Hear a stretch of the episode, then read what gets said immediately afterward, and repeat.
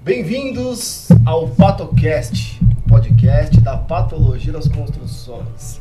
Para começar, para tudo, já vai lá, curte esse vídeo, não segue, não tenha lá o botão de inscrito, aperta o botãozinho de se inscrever nesse canal.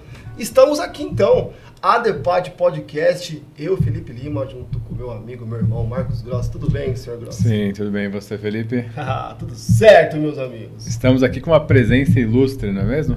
Grande Zé. Chama o Zé!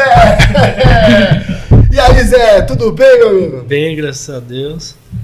Muito feliz de estar aqui com vocês, duas feras aí.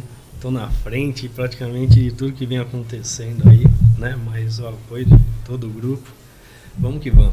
Isso aí, vamos que vamos. Você pediu chama o Zé, nós chamamos. Tá aqui, delivery. Estou aqui, pessoal. O Zé eu tá vim aqui. parar? É, e esse podcast é um oferecimento Serpol, meus amigos. A Serpol que trabalha com recuperação de fachadas, recuperação e reforço de estruturas, é a que faz o serviço acontecer depois que nós entregamos os nossos laudos, os projetos de reforço. Então, se você é um patologista, precisa aí criar uma rede de relacionamentos, tá aí. A Serpol tem um link, tem um QR Code para você se tornar parceiro e criar essa conexão por todo o Brasil. Certo, meus amigos Zé? Vamos saber a primeira coisa, né? Zé, quem é o Zé? O, o Zé é um engenheiro civil que trabalha com projetos e laudos voltados à parte estrutural.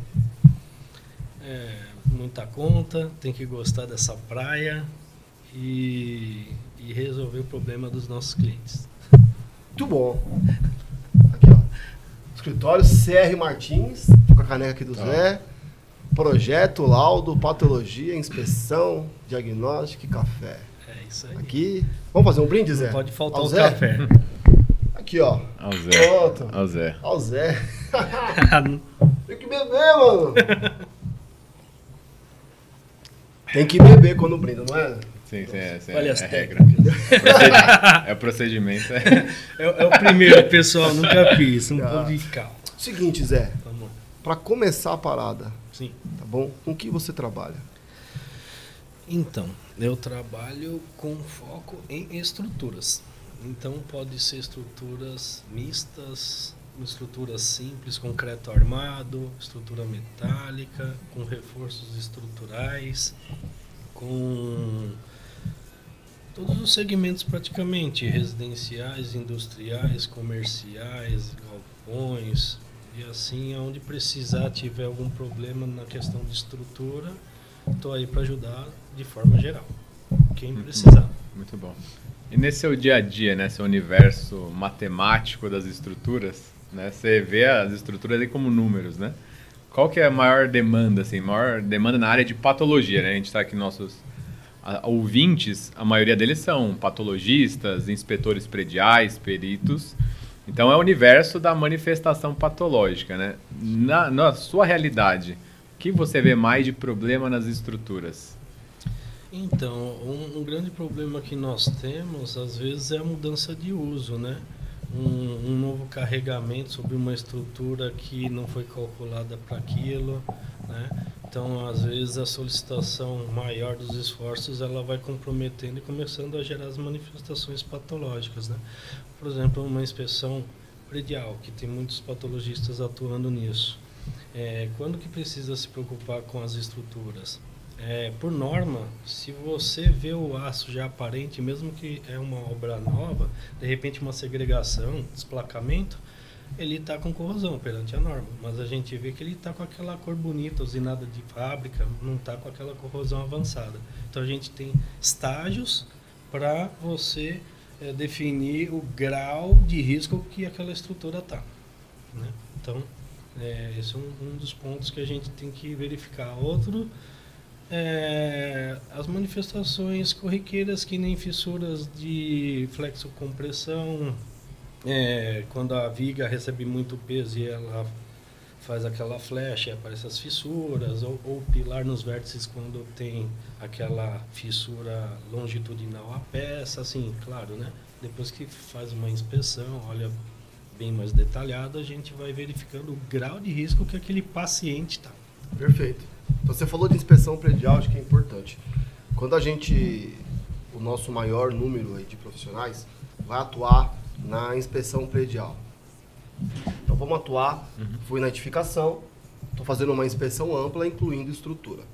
Normalmente a gente vai inspecionar as áreas mais acessíveis e nas áreas de maior carregamento, que são os subsolos, se tem subsolo ou andar térreo, que normalmente a estrutura está mais exposta, né? Dentro das unidades, no meio dos andares, tem mais alvenaria, tem mais revestimento, tem uhum. mais móveis, então fica cada vez mais difícil você acessar e também, com tudo isso, fica menos exposto à uhum. agressividade.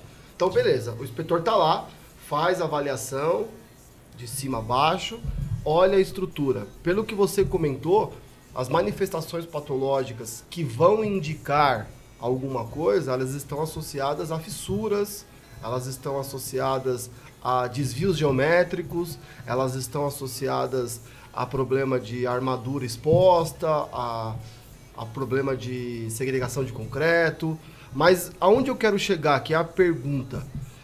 O inspetor predial, em que momento ele tem que avaliar e chamar o Zé? Meteu o hashtag chama o Zé. Chama o WhatsApp lá. Então, eu, eu né, minha opinião é, é assim, você verificou no seu feeling, você sentiu que tá estranho, tá estranho isso aqui, eu tô achando um risco iminente, né? Ou faz inspeção, aprofunda naquilo para você chamar. Ou, ou se de repente por algum desconforto também quer chamar, pode chamar também, não tem problema nenhum. A gente está aqui para ajudar todo mundo, né? É, eu ajudo hoje, graças a Deus, um monte de engenheiro parceiro aí, tem dúvida, fala, pode ligar, não tem problema. Ah, tem horário? Não tem horário, me liga, porque se for esperar horário, vai dançar, porque é, é tudo ocupado, então a gente faz tudo junto. Então me liga, uh, tira dúvida, manda uma foto, a gente vai se ajudando. Então um ajuda o outro. Então, quando é que você precisa chamar assim, né, urgente, vamos dizer? Você foi num lugar e passou de fissura, é, já está uma trinca, uma rachadura, um recalcou, né? Você vê que uma laje cedeu, um pilar flambou, é, tá com três ferros expostos, é o grau do risco, né? Quanto mais você vai ver aquilo, você vai ver que tá feio e vai sentir se é para chamar ou não.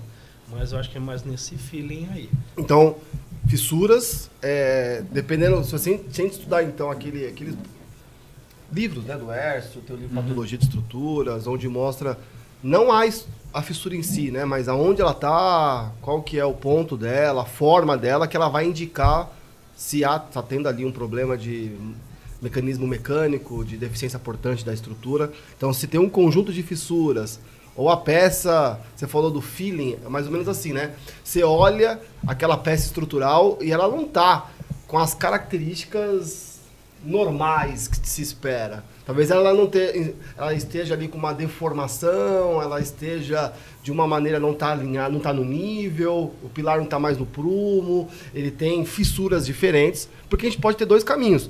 Ou chamar o Zé na urgência, ou numa inspeção predial, você ver que tem indícios, e é pelos sinais, você vai recomendar uma inspeção especializada, né, Grossi? Como é que, uhum. qual que é a diferença de chamar o, o, o Zé numa urgência ou indicar a questão da inspeção especializada? Como é que você atua nisso também?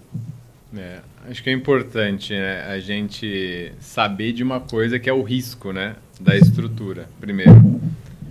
Então, antes de responder a pergunta, só assim, você falou, ah, quando você vê alguma anomalia que chame a atenção. Então, vai, sei lá, uma deformação excessiva na viga. É um indício, pode ser um indício, né? A gente não tem certeza. Isso é importante. O inspetor predial está trabalhando com incertezas. Exato. Então, é, não dá para ter certeza, né? Ainda mais, o Felipe falou, nas unidades a gente não vê estrutura. Onde você vai ver a estrutura mesmo é subsolo, é área técnica. No resto, na edificação, você não faz uma inspeção de casca, de pintura, Exatamente. não é? Você não está fazendo a inspeção da estrutura. Então, você, na verdade, está estimando, supondo o que está ali atrás, né? Na maioria dos casos. Então, o nível de incerteza de um inspetor predial sobre a estrutura é alto, né? É alto. Ah, Tem um forro aqui, por exemplo, a gente não vê a estrutura. Sim. É, de, de forma geral, se as estruturas não estão. As estruturas elas conversam com a gente. Uhum. Então é que nem as patologias, né? Você vê o tipo de fissura, você já tem um caminho para ela. Pô, tá originalizando por causa desse tipo de movimentação, por exemplo, né?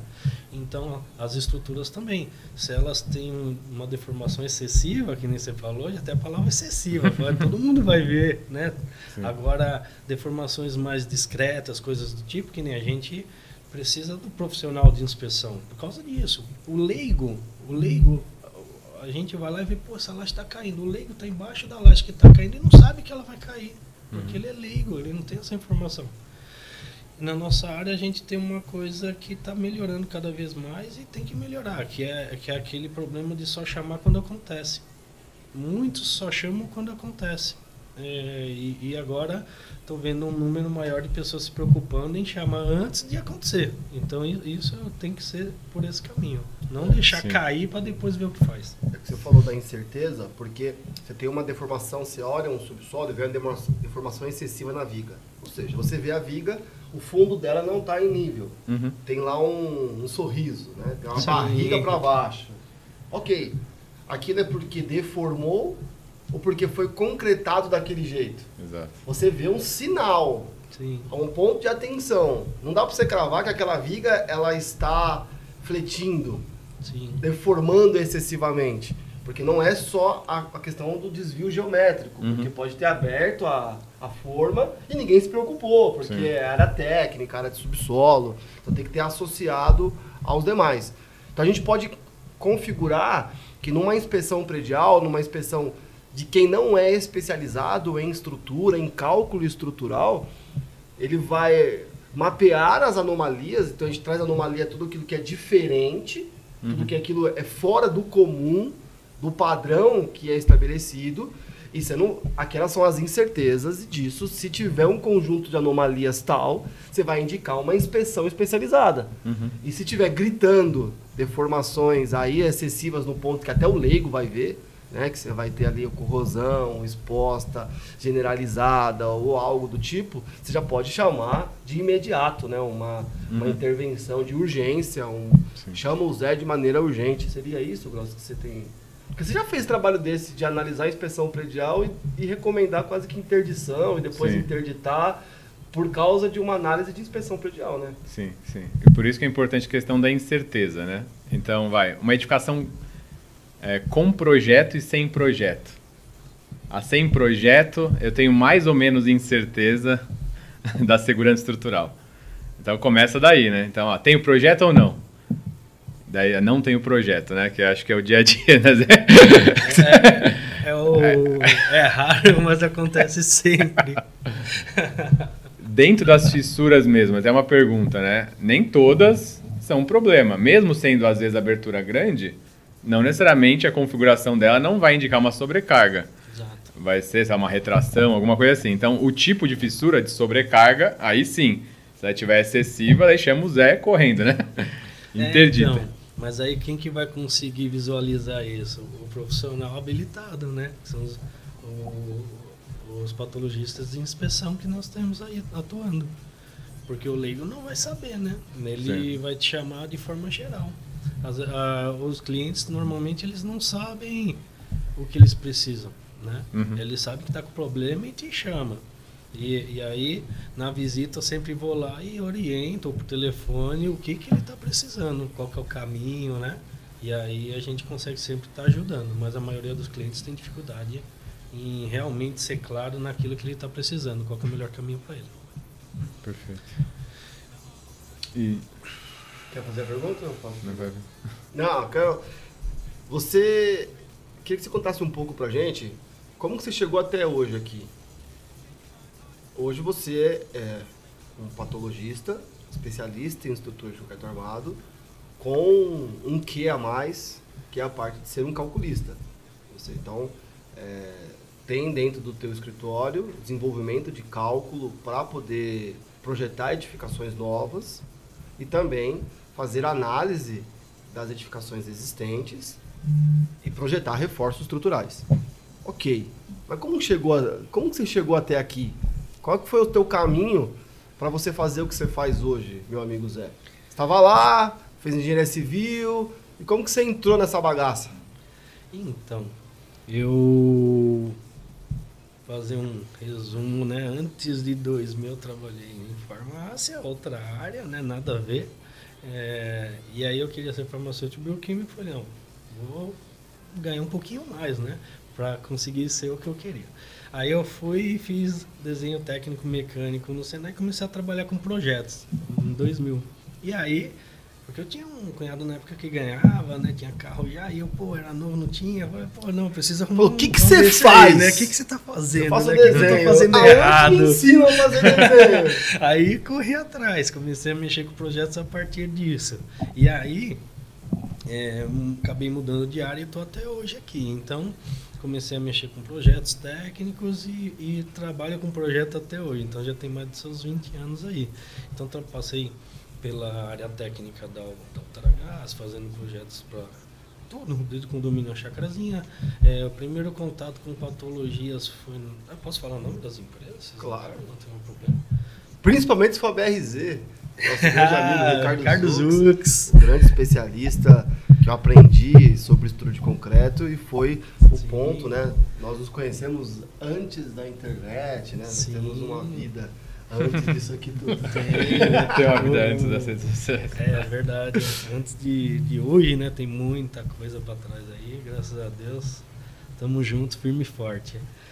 Aí o primeiro contato meu com patologias foi no Concremate, né? Em 2009, 10, que eu falei, pô, que sensacional, me apaixonei por Trabalhava patologias. com um projeto, aí foi por É. uma empresa que tinha ali um departamento de patologia Exato. que lidava com isso. Eu comecei a mexer com projetos antes da graduação. Fui fazer, fui fazer a graduação velho. Eu fiz de 2008 a Não, muito velho. 2012. tá- tá barba branca. Dá um trabalho pintar, assim, fazer luzes brancas, assim, né? Ficar parecendo um pouquinho mais experiente. Aí, É um menino novo, ó. Tem um fio branco. Acho que ele passa Quatro, aqui. tenho quatro. né? Quatro, tá contando.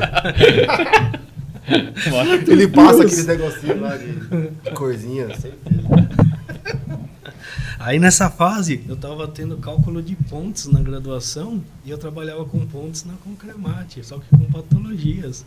Então, cara, eu tava tipo no paraíso, eu tava surreal. Eu falei, nossa, tô assim. Calculando aqui, patologia ali. Sensacional, e eu tentando enxergar aqueles números no campo, né? Você calculando aqui, pô, mas se eu errar esse número, será que a viga vai envergar, né? Tentando enxergar na prática, que nem hoje a gente tem os softwares e isso ajuda. Você vai lá e, e calcula, ele vai te mostrar deformação, você consegue ter esses parâmetros.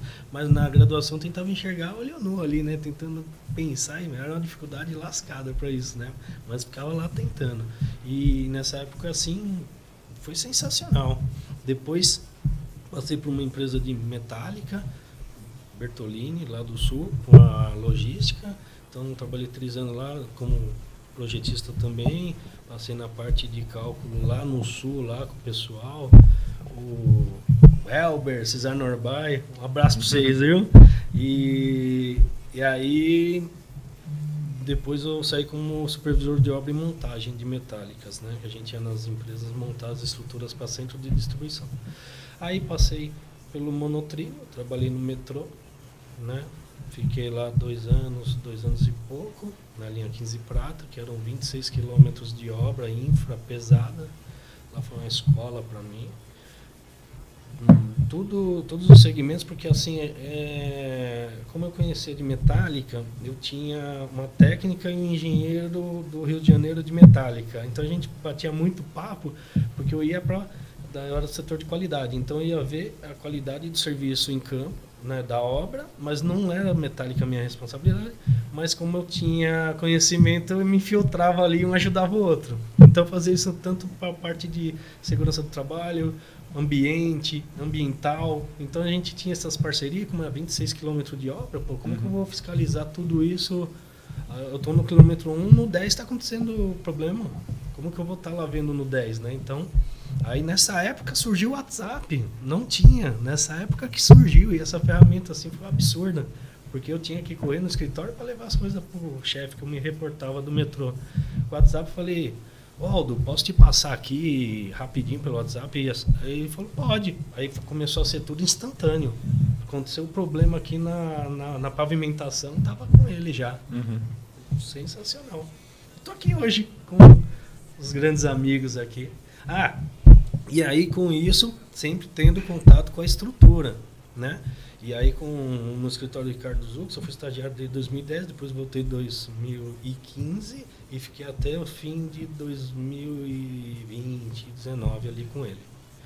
E sempre trabalhando com esses abacaxi, né? Porque é assim, o rapaz vai lá no apartamento, contratou um pedreiro, ele arrancou o pilar, a laje selou. Aí que me chamam. Ó, a laje está caindo, chama o Zé. Aí você vai lá, o que, que eu faço agora? Pô, por que ele me chamou antes, né? Você arrancou, tá com esse problema, agora eu me viro. Sim. Põe o pilar de volta, sabe? E quero o projeto para quando? Para ontem e você não tem informação é, é para ontem e preço. Quanto você cobra? Uhum. Ah, é um laudozinho, é um projetinho. Quanto que é? Rapaz. Esses esse... são os desafios da vida do Zé. Diariamente. Diariamente. Sempre com um sorriso no rosto, né, Zé? Sempre. Sempre alegria. Sempre. Nunca vi o Zé bravo. Eu vou lá, a casa tá caindo, mas eu tô assim. eu, tinha, eu tinha um amigo meu, na da sorveteria, ele sempre me via assim, eu sempre cheguei assim, né? Uhum. No especial astral assim. E ele fala, ô vizinho, caramba! E, apelido do. Você tem quantos apelidos? Mais de 30. Aí ele, pô, vizinho, todo dia que eu te vejo você só vem sorrindo. Acho que ele ia ver bravo, né? Eu falei, o que que tem? Parece que você ganhou na Mega Sena, pô, nunca vejo você bravo. Ele falava isso pra mim naquela época. Ele começou a rir. comecei a rir mais. em vez de ficar pé da vida. O Zé é, muito, o Zé é sensacional. Te amo, Zé. Também amo vocês. Todo mundo. Vai, Gross, que entende Então, vamos voltar então à questão da, do inspetor, né? Eu acho que vamos, a gente pode aprofundar mais. É, vamos aprofundar mais. Porque você fala, assim, uma coisa é fato. Então, viu alguma coisa que grite aos olhos, né? Uma fissura excessiva, que indique sobrecarga, uma deformação excessiva, vai te chamar. É, eu acho que é assim, sempre a pessoa que está fazendo a vistoria faz aquela amnésia, anamnese, né? Uhum. Você pergunta quantos anos tem aquela estrutura, é, qual que era o uso, né? De repente é uma pessoa que está pegando um novo local, né? Qual que é o uso que ele pretende ter, entendeu? Para você entender se vai ter alguma alteração nisso, né? No, no, meu caso, quando eu vou ver os carregamentos, né? Ah, era um sobrado de esquina, uso residencial comum, hoje vai virar um consultório dentista eu vou por uma máquina de raio-x, vou, vou, precisar... É que não tem relação com patologia, né? Aí tem relação a, a, retrofit e mudança de uso. Então, é que a patologia anda junto. Sim. Porque a pessoa que está atendendo esse cliente, ele já vai ver as condições atuais do local. Sim. Se é um imóvel novo, se é um imóvel antigo, se ele está depreciado, se ele está bem, tá bem cuidado, né? A gente está trazendo aqui para um caso de um condomínio que não vai mudar de uso. Pode ser condomínio, pode é. ser geral não, isso. Pe é. Pega assim, ó, esse cenário para a gente criar agora uma linha de, de passo a passo. Tá. Uhum. É um condomínio residencial Legal. que não vai ter nada de mudança de uso, nada. Só tem tá. ali a vida dele, tem lá seu, suas décadas Legal. e que precisa estar tá passando por uma inspeção predial o inspetor está lá analisando o revestimento de fachada, instalações prediais, impermeabilização, eh, todos os outros sistemas e também o sistema estrutural. E aí esse caminho que você estava hum. trilhando, né? Isso, isso, exato. Tá. Porque assim, uma coisa é o que está visível, né? Então ele é. viu, ó, tem alguma coisa que chamou a atenção, ele não sabe exatamente se aquilo está seguro ou não, vai ter que te chamar, ó, Zé, preciso de uma verificação numérica da estrutura, a gente vai precisar juntos fazer uma inspeção especializada. Isso é um cenário, tá? Então, um cenário é onde o paciente tem os sinais e os sintomas. Certo. Mas a gente tem na contramão um paciente sem sintomas, mas está com risco de morte súbita. é que daí a gente também pode captar outros indícios que não sejam manifestações. Então, por exemplo, vou citar alguns para tá. a gente começar a nossa trilha. Vai, uma perfuração no elemento estrutural. Então fiz um furo para passar o ar condicionado. Não necessariamente isso já gerou imediatamente uma deformação, uma fissura, mas é uma não conformidade. É alguma coisa que indica uma baixa resistência na estrutura. Outra coisa que você falou, a mudança de uso, o que, que indica? Coloquei mais carregamento que a estrutura aguenta. Então você viu lá um, um ofurô no meio da sala. certo? Ainda não tem manifestação patológica. Isso, mas, mas... Pode, vai, pode ter. Certo? É, sim. Outra coisa também que pode, que você pode avaliar, uma edificação nova, e na tua percepção, sem tanta experiência, fala, meu, isso aqui tem, tem pilar de menos. Uhum. Exemplo, tô olhando aqui, tô vendo. Pô, tô vendo uma estrutura muito esbelta, entende? Até o grande Fernando Cardoso, né? Que temos o prêmio, né? Temos o prêmio Fernando Cardoso, o prêmio da Depart Awards. Nós fomos numa. Acho que até ele te chamou num, desse caso na época. Nós fomos numa edificação e era para ver revestimento de fachada. E aí ele me chamou lá. Quando nós fomos naquele edifício garagem que você tem, né? Sempre anexo, perto, uns três uhum. andares mais ou menos. Eu falei, Fernandão, olha esse piso. Era uma laje plana, né? Cubeta. Então o pilar ali, ele tá.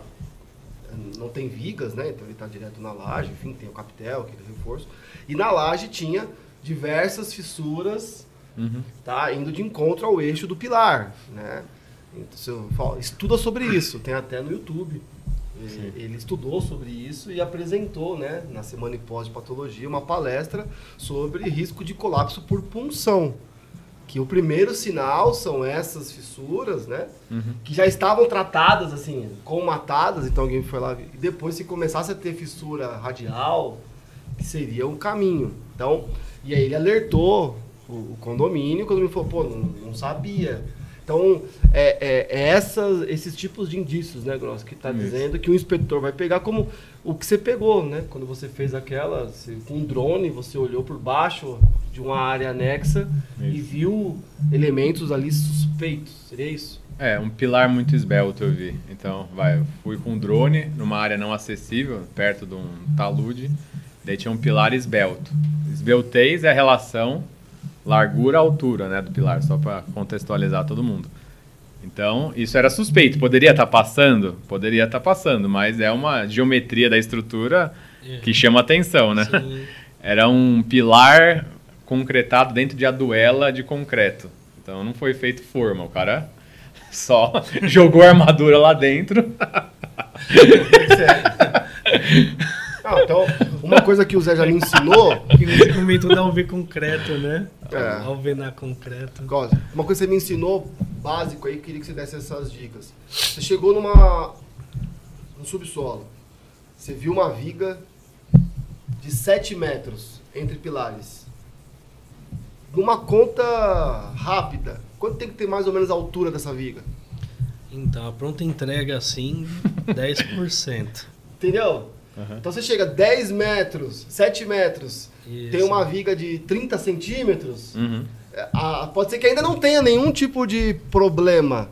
Mas são elementos, é, é, é essa configuração que está trazendo aqui das nossas experiências que uhum. faz com que chame o Zé para olhar com maior profundidade, né? Zé? Sim, sim, porque são somatória de detalhes que você vai chegando nos resultados, né? Uhum. Que nessa questão, uma vez a gente foi numa obra, eu até comentei com o Felipe isso, por exemplo, a viga de 10 metros de vão, sem cálculo assim, né, teria que ter no mínimo um metro de altura, 10% do seu vão.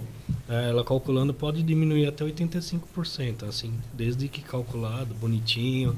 Aí você olha a base, se ela tem 15, se tem 30, aí já vai mudando a geometria da peça, você já vê com uma peça mais refinada, calculada, então vai diminuindo a preocupação. A gente já foi em obras que o pessoal faz sem controle, né? Chamou o,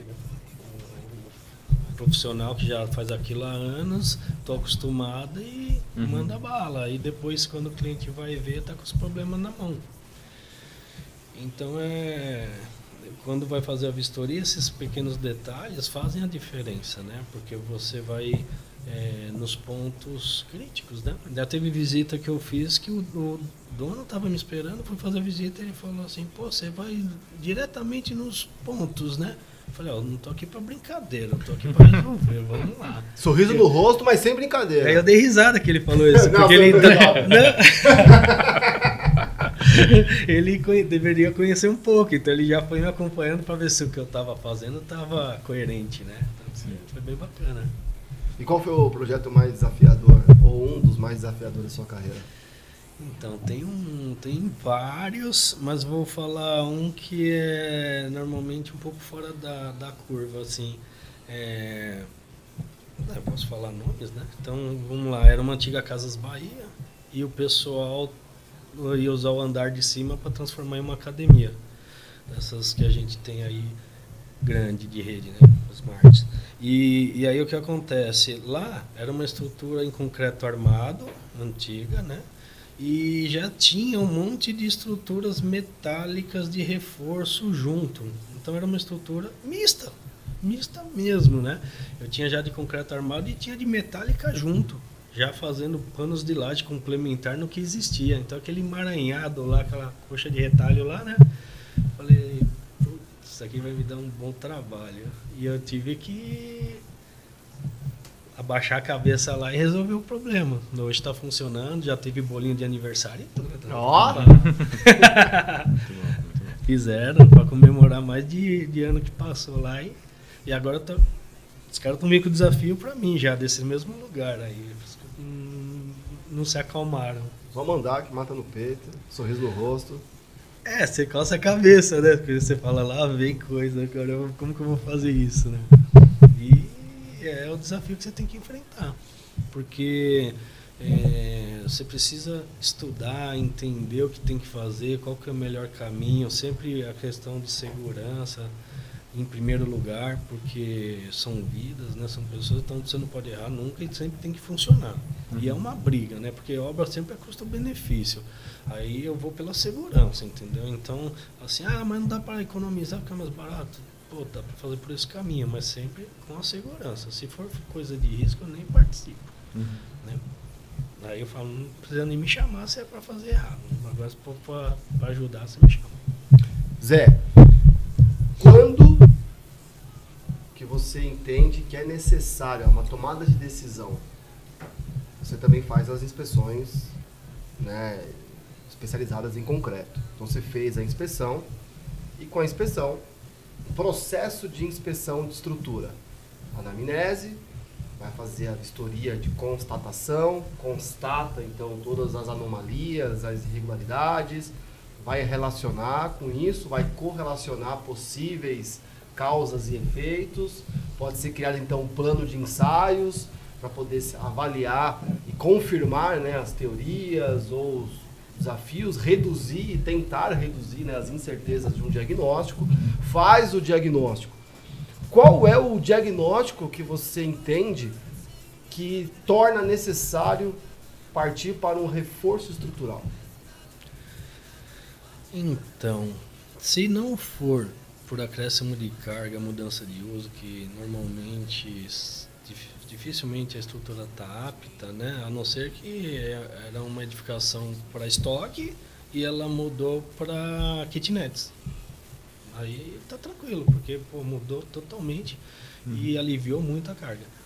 É, nesse caso, precisa verificar a estrutura, qual que é o uso dela, qual que é o, a responsabilidade dela, né, o grau de patologia que ela está, de depreciação, deterioração, vamos falar assim, e aí com isso, se só o tratamento de recuperação resolve ou se a gente sugere um, um complemento, um aumento de sessão ou algo assim para você prolongar a vida útil daquela peça, porque aquela estrutura ainda vai ficar mais 100 anos lá, entendeu? Sim.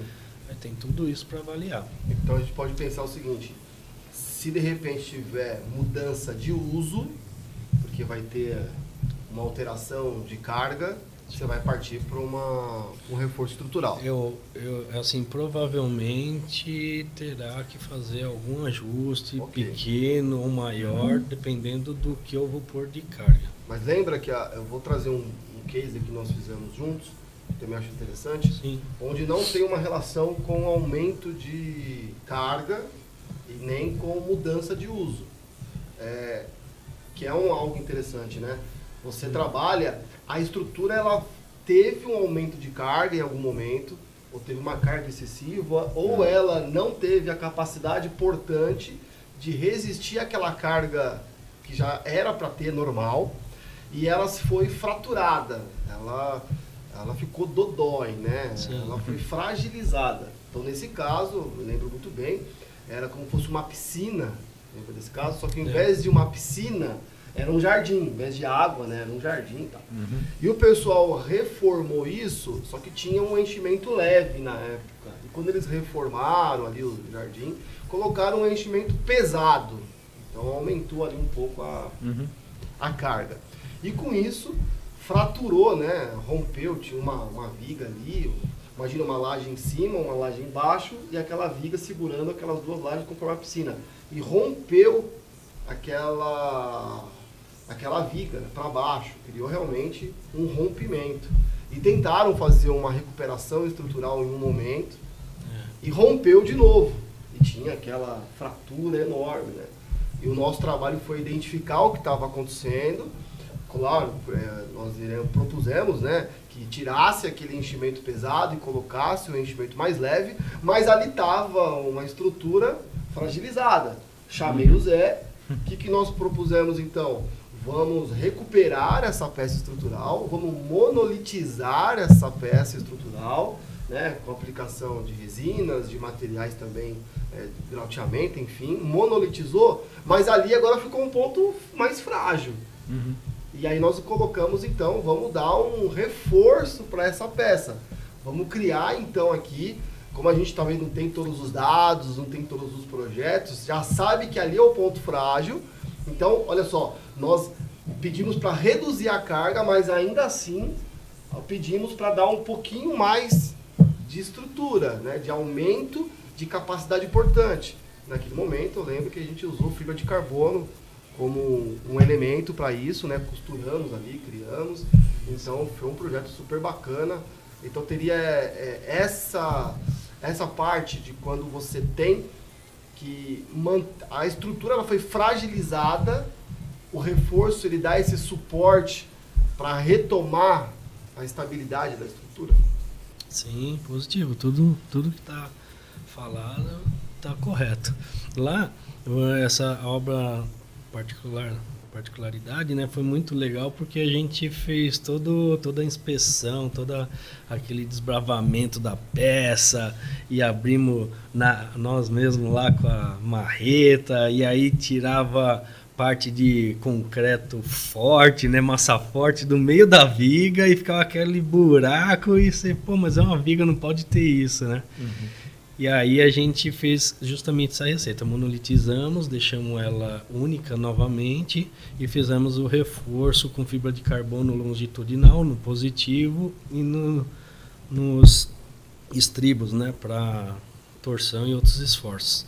E aí, com isso, sem dúvidas que nunca vão ter problema na vida e nem a gente também. Não vai chamar a gente de novo lá porque deu E problema. você calcula no, no, no cheiro, no, na lapiseira, Não. ou, né? Porque assim, por que todo calculista tem que ter camisa de bolso e tem que colocar as canetas aqui? ó? Pentel. Eu sou calculista. Pronto, agora eu sou calculista, Gabriel. Gênero é assim, ó. Gênero raiz. Cadê seu bolso? Não sei. É, gênero É aqui é do tablet. Vamos costurar, vamos. Não dá pra guardar canetinha no tablet. Gênero raiz é assim, ó. Camisa manga curta, de bolso, canetona ali, pentel. Mas você calculando na caneta, você calcula onde, meu amigo? Qual que é o tamanho da tua máquina pra calcular a parada? Então, os dois caminhos são muito usados até hoje, na mão e com software. Você vai casando porque assim o software não calcula tudo, né? Então você também vai fazendo estruturas à parte, né? Nesse caso, o que, que acontece? A gente tinha que avaliar o vão, onde que a viga estava, o que chegava de carga, a, a, a condição que ela tinha, porque ela estava trabalhando, né? Então era um vão de 11 metros, se eu não me engano, era um vão grande.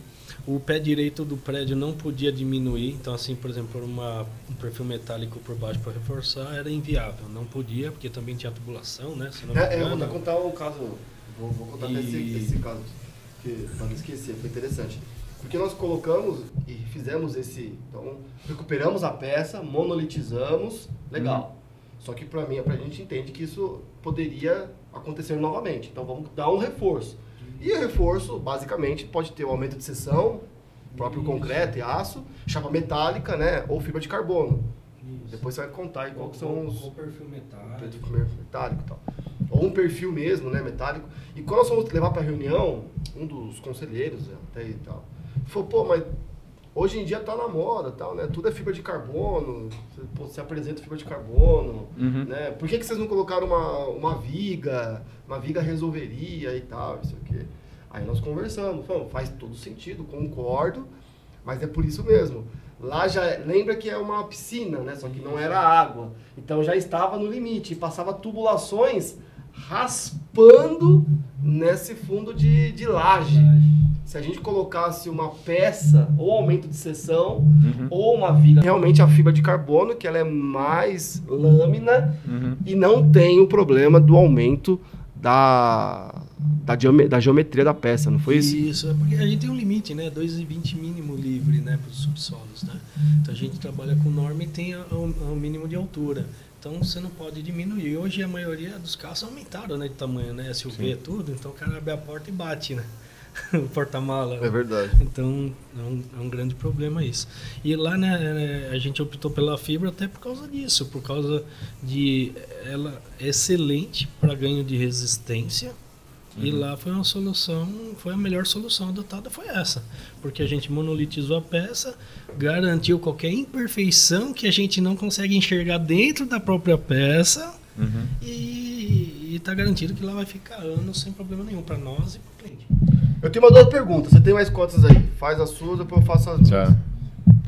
Eu tenho uma pergunta que é assim, é um mal talvez da nossa área, né? Principalmente indo mais para uma edificação de menor complexidade, tipo uma casa, um sobrado, que é não ter projeto, certo?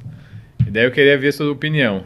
Você acha que é mais, o risco é maior de eu dar um laudo de estabilidade, né? Então fazer uma inspeção especializada de estrutura e falar, ó, essa estrutura está conforme um sobrado, vai, de três andares ou um prédio de 20 andares com projeto.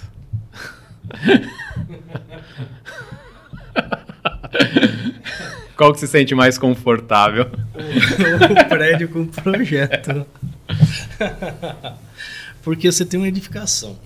Aí três andares sem projeto, então o que acontece? O cliente ele acabou fazendo com as condições que tinha na época que tinha com, a, com o pessoal que tinha. Então às vezes chama aquele pedreiro do bairro conhecido e o rapaz vai lá e faz a obra porque ele aprendeu ao longo dos anos, né? Só que aí acontece o seguinte, ele sempre vai estar tá fazendo para mais porque vai estar tá garantindo o trabalho dele, né? Ele não uhum. vai né, o pessoal mesmo assim consegue, consegue errar, mas eles sempre vão fazer para mais porque garante que aquele sobrado nunca vai cair na vida. Não, isso aí fiz, caprichei, tá forte, tem muito ferro, nunca vai cair e acabou. E, e, aí segue. Só que o cliente acaba gastando mais, mas não sabe, porque não tem, não tem projeto. Então, o projeto, qual que é a vantagem do projeto? É a receita do bolo. Você não vai gastar nem mais, nem menos. É isso aqui. E acabou fica até mais fácil para concorrência, para empresas executarem um serviço, porque fica gabaritado, fica ali, um vai orçar laranja, outro banana, né? Vai estar sempre com a receita ali para seguir aquela ideia. Então, para passar um laudo de estabilidade que nem você está comentando, a gente tem um caminho muito mais árduo aí, que seria o quê? Vamos dizer que eu vou passar o... Vou, vou entregar um negócio ponta. Então tem que fazer inspeção no que eu tenho de fundação, levantar o que eu tenho de estruturas nessa casa. Eu preciso ver que, quais são as lajes, como elas estão engastadas, se elas estão apoiadas. E aí com isso, hum, vamos dizer assim, fazer o as-built dessa estrutura, remodelar ela e aí ver se ela está ok para você entregar um, um, documento falando que ela está apta àquela, àquele uso. Perfeito. Então, assim, o caminho é muito mais longo, mas dá para fazer. Na engenharia dá para fazer tudo. E é o que a gente chama de levantamento cadastral. Uhum. Então, vamos pensar assim, até o, o, patologista, o inspetor predial, enfim, que está iniciando nessa área, ele vai lá, busca as informações, colhe as informações, pode chamar o Zé, faz as análises, encaminha se está adequado ou não, encaminha se precisa de um projeto de reforço ou não, mas pode ser que tenha elementos que identifique que precisa ou naquele local ou na edificação como um todo por diversos pontos, precisa fazer uma modelagem ali para fazer uma, uma, como é que fala, análise de estabilidade global, vamos pensar assim. Então aí vai precisar fazer o levantamento cadastral, levantar as estruturas, as dimensões das estruturas em concreto e a armadura, né, que é a armadura que está ali. Tá bom, chegou nesse ponto. Como é que faz uma, um levantamento cadastral? Qual que é o procedimento prático aí, receita de bolo? Você chega lá na edificação, uhum. como é que se faz um levantamento cadastral de um edifício, de uma casa, para poder colocar no software, nos cálculos e fazer essa modelagem para ver se está adequado ou não, se passa ou não de maneira adequada. Como é que faz, é, levantamento cadastral? Então, esse aí é o início, eu posso falar que é o início de tudo, acho que é o levantamento cadastral. É, você gostar de desenho, porque se não gostar de desenho, vai sair um garrancho. Mas gostar de desenho e ir lá é, medir tudo. Tudo relacionado àquele imóvel, né? Vamos falar assim, você vai lá e, e desenhar com calma mesmo, pegar todos os detalhes para enriquecer isso para você conseguir é, fazer os estudos das análises. Vou dar, vou dar um exemplo. Vamos dizer que a gente vai no subsolo de um prédio, um subsolo só, para ficar simples aqui para gente, nada de 3, 5 ou 6 ou mais, um subsolo. Só que não tem planta de nada. E eu tenho 2 mil metros quadrados de subsolo para desenhar. Então o que, que eu tenho que fazer? Vou lá, faço todo o arquitetônico. Então pego toda a medida em torno lá, vou posicionando os pilares, aí começo a pegar o que? As vigas. Então eu tenho vigas que é de pilar a pilar, mas eu tenho viga que é de viga a viga. Uhum. Então é, gasta horas técnicas ali, mas, mas traz bem detalhadinho, pega a base, a altura de viga, a altura de laje, vão livre. Como pega a altura de laje? Altura de laje, aí você pode de repente procurar pela rampa de acesso, de repente você tem alguma escada que liga ao térreo, você, pode, você verifica se está na laje, embaixo é a laje cru ou se tem algum forro. De repente, se tem algum forro, você tira o forro e pega do piso até embaixo da laje, por dentro do forro. E aí você pega a medida do térreo, vamos dizer assim, e bate nesse mesmo piso embaixo. Aí você faz continha, só diminui e você vai achando essa altura de laje. Então isso é um, um procedimento tranquilo. E aí, é, e aí é calma, é pilar, largura, com largura, largura, vão até o outro, largura, largura, vão até o outro. Uhum. A, as vigas, base e altura tal. Beleza. Já gastei ali 5 horas do meu dia, 6 horas, ma mapeei tudo. Agora falta as inspeções, eu não tenho os aços, uhum. eu não uhum. tenho. O que acontece? Nessa, às vezes, a gente tem umas lajes que já estão com corrosão, já desplacou o concreto. Opa, minha armadura está exposta. Ali Fica mais fácil. entendeu? Uhum. Eu vou lá, aproveito aquele gancho e ganho velocidade. Vou lá e pego, ah, ferro de 10 a cada 10 nos dois sentidos, um exemplo. E aí eu vou alimentando ali meu levantamento cadastral. Amostral, então. A armadura faz janela de inspeção. Se, é, se não tiver corrosão, Isso. não tiver disposto, como é que você faz então, para levantar? eu preciso partir para as inspeções. Aí eu preciso partir para as inspeções. Como seriam essas inspeções? Ah, venho com a marretinha, talhadeirinha, vou, vou, arrancando a camada de proteção mecânica até aparecer as armaduras o mínimo possível, porque assim, eu tenho que achar o jogo da velha, né? Então eu acho o ferro, achar o padrão, né? É, Encontrar ali o padrão achar da o padrão daquele pano de laje. Então eu procuro ferro nos dois sentidos, né? É, lógico, né? A gente vê o tamanho da laje também. Se ela é um retângulo, ela tende a ser como se fosse uma grelha, né? Armada às vezes num, num sentido só. Se ela é quadrada, 5 por 5, 25 metros quadrados, ela é armada nos dois lados, desde que maciça. Se é bigota, é biapoiada, e assim vai mudando os tipos de, de estrutura. Aí tem que ir avaliando. E o a pacometria te dá, você tem usado bastante para poder identificar o aço e tudo? Então, a, to, todos esses ensaios eles agregam e ajudam nessa questão de você chegar ao raio-x que é a armadura, né? Uhum. E, e, eu preciso dessas informações para quê? Para conseguir é, fazer os estudos de análises para dar o parecer para o cliente. É, porque na, na laje é, seria mais fácil ali, né? Você tem um padrão. Mas agora no pilar, se identificar a armadura do pilar, você escarifica o, pilar em volta inteira ou você usa o pacômetro? Então, dependendo da situação, é, você escarifica ele em dois lados só. Né? Ele inteiro não precisa, porque tá. ele vai se repetir, né? Ele pode ser 14 por 19, ele pode ser 30 por 30, né? Então ele vai, vai repetir as armaduras. Então você faz um L ali e acha nos dois sentidos o que tem de, de armadura. Então você pode usar a pacometria para identificar que tem o aço isso. E depois abrir, já sabe aonde abrir, né? Uhum. E aí você abre ali para confirmar a profundidade, a questão da, da, da espessura do aço. É algo. porque o que acontece? O pilar que me importa é o pilar maciço. A gente tem o pilar com acabamento. Então vem um revestimento, vem massa em cima. O pilar ele é 30 por 30, só que lá no local tá 40 por 60. É. Só que na verdade não é 40 por 60, ele tem um enchimento desce um uhum. tubo de água da pluvial, sabe? Uhum. Então a gente precisa achar o elemento estrutural. Que até tem um, alguns clientes trazem pra gente, olha, eu tô com uma fissura no meio do meu pilar. Isso é muito uhum. comum. É perigoso. Né? De fora a fora, no meio do pilar. E a gente vai lá, enfim, e até com uma a pacometria, um martelinho, se identifica que na verdade não é no meio do pilar. É que o pilar, ele é na interface entre o pilar e a alvenaria que está ali fechando uma tubulação. Então, nessa interface, né, aconteceu uma fissura vertical, então você identifica que é pilar até aqui, encerrou o pilar e daqui para lá é um enchimento com alvenaria, com bloco e essa é a interface, né? Por isso que o levantamento cadastral é importante também. Importantíssimo. Muito bom, Zé. Importantíssimo. Quer ver? Eu vou falar aqui um exemplo.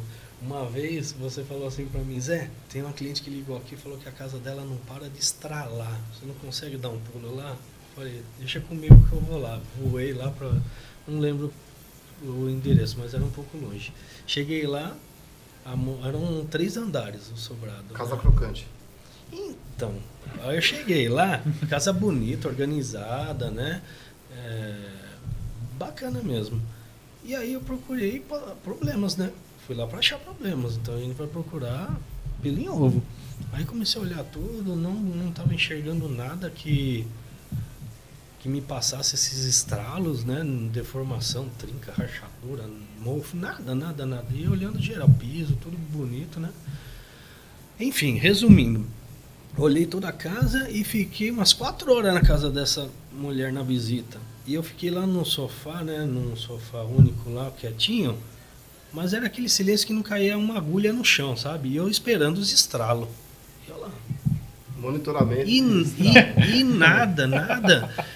E a cliente falando assim: eu vou dormir, escuto barulho de ferro tum, quebrando, escuto barulho de tijolo quando quebra, cai aqueles pozinhos. Não é possível. Sério, ela falava assim. E, eu falei, quando você escuta o tijolo quebrar, os farelinhos escorregando assim, você você lembra mais ou menos onde que é aqui? Ah, eu sei que a casa inteira estrala, mas eu não sei te dizer onde é. Aí eu, caramba, Gato né? E, e, eu lá, como, como que que tá acontecendo nessa casa, né? Aí depois ela veio me falar que o vizinho, é, que era uma casa térrea, gostou da casa dela, pediu as plantas, né, para ver como que era, e ele construiu a casa igual a dela. E falou que lá o pessoal vem do interior, sei lá de onde que vem, e faz obra todo ano naquela casa. Aí eu peguei e falei assim, mas esse barulho que você escuta de estrala não é do seu vizinho? Eu acho que na sua casa você não tem problema nenhum. Eu tô olhando tudo, olhei subsolo, olhei tudo aqui, tá tudo bonito. Não é do seu vizinho isso? Como a casa é encostada, às vezes uhum. estrala alguma coisa lá, você sente essa vibração e, tá pensando que é da sua? Aí ficou nisso, sabe? No final eu vim embora, não escutei nenhum estralo e tá lá até hoje. Morreu Não era noite, porque tem a movimentação térmica, né? Resfriamento, daí às vezes dá para os estralos. Ela falou que sentia assim, alguma coisa quebrar, que até acordava de noite. Mas pra mim é sobrenatural isso aí, tá fiquei, fiquei, quatro é. horas na casa lá, esperando é um tipo o de inspeção. Patologia sobrenatural. Aí ela olhava pra mim assim... No... Eu imaginei, mano, o Zé com a roupa do caça-fantasma. ela, ela olhava pra mim assim, não estralou, né? Falei, ó, eu tô aqui só esperando o estralo. Por enquanto, não. Tudo que é canto, Eu entendeu? Fumaça, né? um pacômetro ligado a um boroscópio e esse pacômetro clica o botão, né? Já vem assim. Ai, eu sou muito imaginativo. Zé, pra encerrar. Já? Ah, passa rápido, Zé. Passa- Tá Caramba. gostando, Zé? Tô, tô, gostei, gostei. Muito bom. Olha só. Eu vou dar, vou dar o meu recado aqui, depois eu vou te fazer uma, per- vou fazer uma pergunta. Um patologista, profissional que vai pelo caminho da patologia das construções, da engenharia diagnóstica, inspeções e diagnósticos, vai se deparar, num primeiro momento, com a patologia geral. Então, ele vai ser o clínico geral daquela edificação e vai estar em contato com diversos problemas diariamente. E dentro desses problemas vão ter problemas relacionados à fachada, relacionados a instalações, à impermeabilização e à estrutura. Até porque, normalmente, quando o problema está na estrutura, tem maior chance do cliente chamar um profissional. Quando está no revestimento, quando está em outros pontos, às vezes o próprio manutencista do prédio já vai lá e dá um tapa, já arruma algumas coisas. Apesar de que há na muitas estruturas de subsolo, né, a operação maquiagem, a armadura exposta, pinta de preto, né, se você pintar ali, não vê. Tá tendo uma infiltração, coloca calha. Então você tem diversos pontos que você dá uma maquiada. Mas, via regra geral, enfim, acabam chamando mais esse profissional. E nós, como professores, como atuantes da área, precisamos dar o alerta. Cuidado com as estruturas. É um ponto de maior sensibilidade, de maior, que requer maior atenção, maior especialidade. Uhum. A gente fica brincando, chama o Zé, né, positivamente. Você é um dos nossos consultores aqui no Grupo FSL sobre cálculo estrutural, análise estrutural. Então, mesmo a gente com diversos anos de experiência, nós buscamos um profissional habilitado, não só habilitado, mas capacitado pelo tempo. Apesar de da minha graduação me habilitar como calculista, atribuição não é competência. Eu não me sinto com habilidade competente para calcular uma estrutura, para analisar de maneira é, mais objetiva em termos de cálculo. Eu consigo inspecionar os sinais, constatar, entender origem, causa, mecanismo e ponto. Então, o recado é cuidado, atenção às estruturas, busque profissionais que tenham expertise no cálculo estrutural. Nós podemos nos especializar em patologia das estruturas, mas em alguns momentos vai requerer essa análise do calculista. E se o calculista tiver essa expertise na patologia das estruturas, melhor ainda. Sim. Agora, você pode, aí que vem a pergunta, Zé. Quem está nos ouvindo, nos assistindo, fala: interessante, mas eu quero ser o patologista de estrutura, calculista estrutural, que responda a essas perguntas. Eu não quero ser. Mas alguém pode falar: quero ser. Dentro que está estudando na pós, que está entrando no debate. Qual é o caminho, Zé? Alguém que quer agora, de inspetor predial a ser um patologista, podia ter que. Todo mundo está criando um monte de nome hoje em dia, né? Podia criar um nome, né? Patologista, calculista estrutural, ou patologista estrutural, calculista, de, enfim. É. Para ser o Zé, o que, que você indicaria para a galera que está começando agora? Bom, se quer seguir por esse caminho das estruturas, começar, né, a partir de hoje, né, a olhar com mais calma as estruturas e, e começar a, a buscar por que, que ela é feita dessa forma, por que, que os ferros têm esse diâmetro, por que a peça tem essa geometria, né? É, o uso, aonde ela tá, para que, que ela tá servindo, né?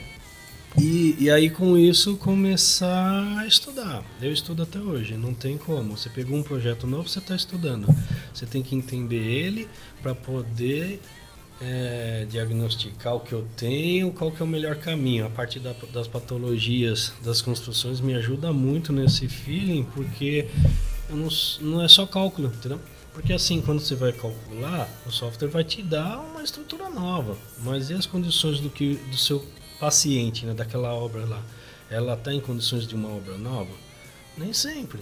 Ela às vezes é uma obra de 40 anos, já tem é, perda de desempenho, né? Então tudo isso faz parte das, da patologia. Então tudo isso agrega. Eu, eu somo na, no meu dia a dia. Que nem na, na época que eu trabalhei em farmácia, eu uso até hoje coisa que eu aprendi em outra área. Então a gente vai desenvolvendo essa experiência, essa somatória e, e sempre faça o melhor possível. Sempre é, desempenho o melhor, porque no outro dia você vai estar melhor mais ainda, né? E sempre com o sorriso do rosto. e aí, Grossi, o que você tem para finalizar aí? É, então, acho que estrutura é do item mais, o sistema mais importante das edificações, né? Então, que a gente tem mais zelo, mais cuidado na inspeção, né? Então, acho que um resumo geral aqui do nosso bate-papo é, primeiro, eu tenho que tomar cuidado com a incerteza da edificação, né? Então, se tem ou não projeto, sei lá, qual é, nem uh, ela não ter problemas não significa que ela está segura. Em alguns casos, eu vou ter que fazer uma reanálise, né, uma análise numérica do projeto para ver a segurança dela, se eu tiver um, quiser ter uma certeza maior. É, na dúvida, chama o Zé. Né? Essa é o resumo da estrofe. Tô, Fica... tô aqui para ajudá-los. E o Zé pode e... estudar Uhum. Né, nós tivemos o Enapate, né, a primeira gravação do podcast pós-Enapate. Gratidão a todos que estiveram com a gente, foi incrível. Tivemos o nosso Adepate Awards e teve uma das premiações, foi o Aluno Expert. Uhum. Né, quem, quem ganhou foi o Jefferson Lima e a Ana Laura Tosi, que estão sempre com a gente, né? Estão sempre ali. E o Zé, Zé, não te falei, acho que você ficou em terceiro ou quarto. Assim, tipo, você quase por pouquinho ali, tava muito. E... Quase que você não ganhou. O Zé tá em todas, meu amigo. O Zé, o seu grande fone de ouvido. O Zé, o Zé tá em todas, meu amigo. Então, obrigado pelo carinho. Né? E, e para finalizar aí, meu amigo, vamos falar algumas coisas para finalizar, para dar uns check aí. Que, que a Depate tem representado para você e o que foi o Enapate que você pode colocar no teu coração? Cara, foi, foi um evento assim, né, que é o segundo de um tamanho absurdo, assim, profissionais, esse número só tende a aumentar. É, isso que, que foi feito, né, da DEPAT, juntar esse monte de profissionais gabaritados que a gente tem no mercado e você vê a pessoa do seu lado ali, poder apertar a mão falar, pô, meu, já vi um monte de vídeo seu, é muito legal. Isso não tem preço. E a gente vem junto, né, nesse mercado praticamente, né? Tudo que vem acontecendo, o nosso grupo aí de profissionais a gente vem somando, né? Um ajudando o outro, apoiando. Isso, e isso é vantagem para todos, para os clientes principalmente. Eles só têm a ganhar com isso. E graças à Depart, né? É, a gente que ia almoçar junto, chorando um no ombro do outro, começando os processos, né, meu amigo? Sim. Agora estamos aqui, gravando um podcast. Sensacional. Sensacional. Só e, alegria. E nas horas vagas, que eu sei que quase não tem, o que, que o Zé gosta de fazer? Gosto de jogar um Call of Duty. Ah, mano, Zé, Zé é gamer. Como ele fala? Gamer? Gamer? É, é, é streaming, né? Ah, você grava também, que você tá jogando tudo? Tem os vídeos no YouTube. Sério, mano? É, Essa... mas é só de play, né? É só, só, pra, só dá pra assistir quem é jogador. Só pro. Não, mas eu não sou, não sou pro, ligeiro, não. Né, não sou pro, não. Ligeiro, ligeiro. Tá bom, Zé. Obrigado pelo carinho. Ah, é, dê seu recado final pro pessoal é, um abraço para família, para cachorro. Bom, agradeço essa oportunidade, né? A primeira, espero não ter passado, né? Espero que foi bom, né? Foi top, irmão. É, precisando de alguma ajuda, podem me perguntar, não fiquem com vergonha, não existe pergunta né, horrível, né? Horrível não perguntar. E precisando de algum apoio, alguma coisa, pode. Tô aqui para ajudar todo mundo. E, e, tem aquele ditado que falam, né? Tem um monte de engenheiros, né? É, arquitetos, pessoal da, da nossa área mesmo que ajudam. Então, gera é, admiração, né? Não concorrência. Então, eu vou por esse caminho, ok? Um abraço a todos. O Zé é um exemplo. de profissional, de compartilhamento de informação, de conteúdo, de apoio. Então, é uma alegria muito grande ter você com a gente e te chamar de amigo, irmão. Tamo junto. Tchau.